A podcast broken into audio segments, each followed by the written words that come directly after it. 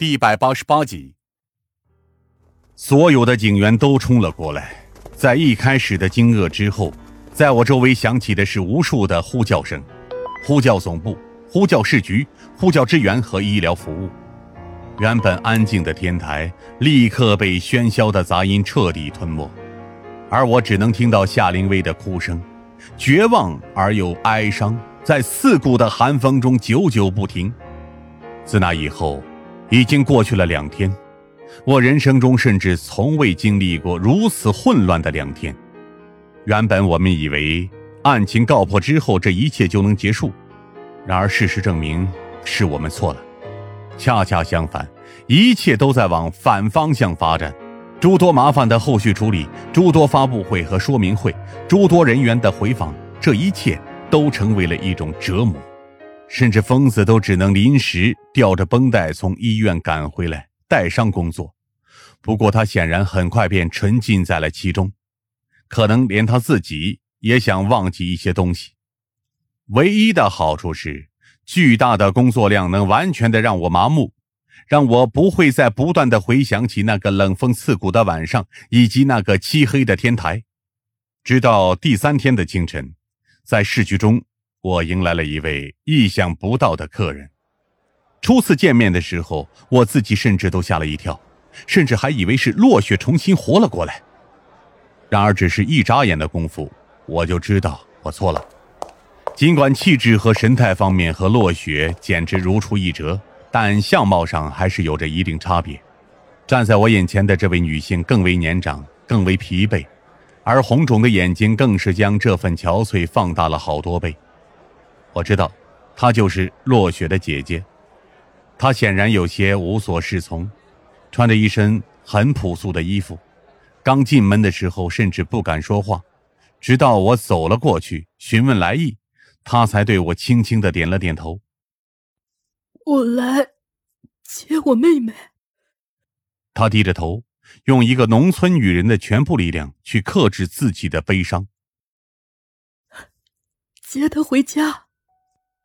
跟我来吧，他在这边。没有经过检验，因为也没有必要。经过一些简单处理之后，落雪的尸体就被送回了市局停尸间保存。罗教授悉心呵护着尸体，让他看上去就跟活着的时候一样美丽。而当落雪的姐姐抵达停尸间，见到落雪的尸体之后，情绪就此失控。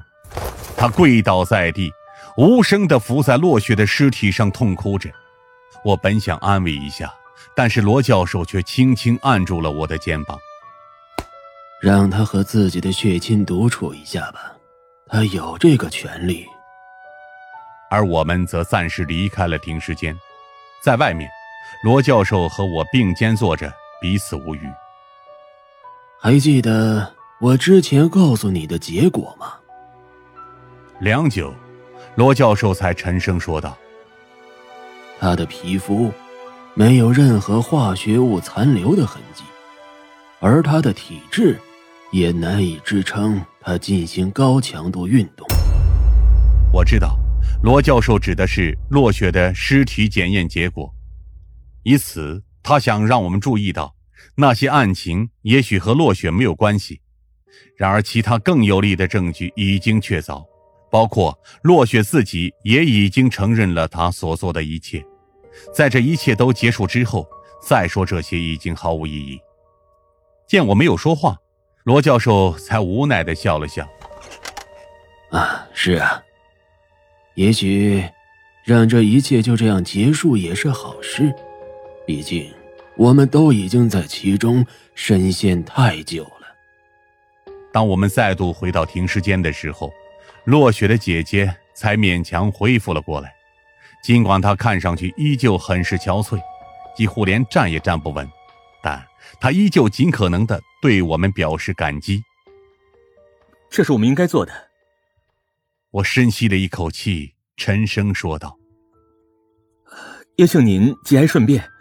我听落雪说起过您，您给了她值得回忆的童年和幸福，她也一直以您为榜样。”落雪的姐姐这才抬起头，错愕的看着我，红肿的眼中满是疑惑：“您在说些什么？我怎么听不明白啊？紧接着，那股错愕感便传染到了我的身上。难道不是您将他抚养长大的吗？而他一直以来也憧憬着您的幸福，还说您很快就会生第二胎了。落雪的姐姐直接痛苦的摇了摇头。我不知道您是听到了什么，但这一切并不是真的。我十七岁的时候就被父亲嫁到了很远很远的县城，嫁给了当地的养猪大户，中间将近十年都没回过家。而我嫁过去的第二年，我父亲就死了，是喝酒醉死的。我不敢把落雪接过来，因为我丈夫家里还有几个弟弟，落雪对于他们来说就跟野狗眼里的肥肉一样。我不想他过上和我一样没有出头之日的生活。他从十岁出头开始就一直是自己生活的，仅有的一些微薄资金也是当时的村子里提供的，那里的老人心疼他。所以有一口吃的也会分他一份儿。我听说他就是这样长大的。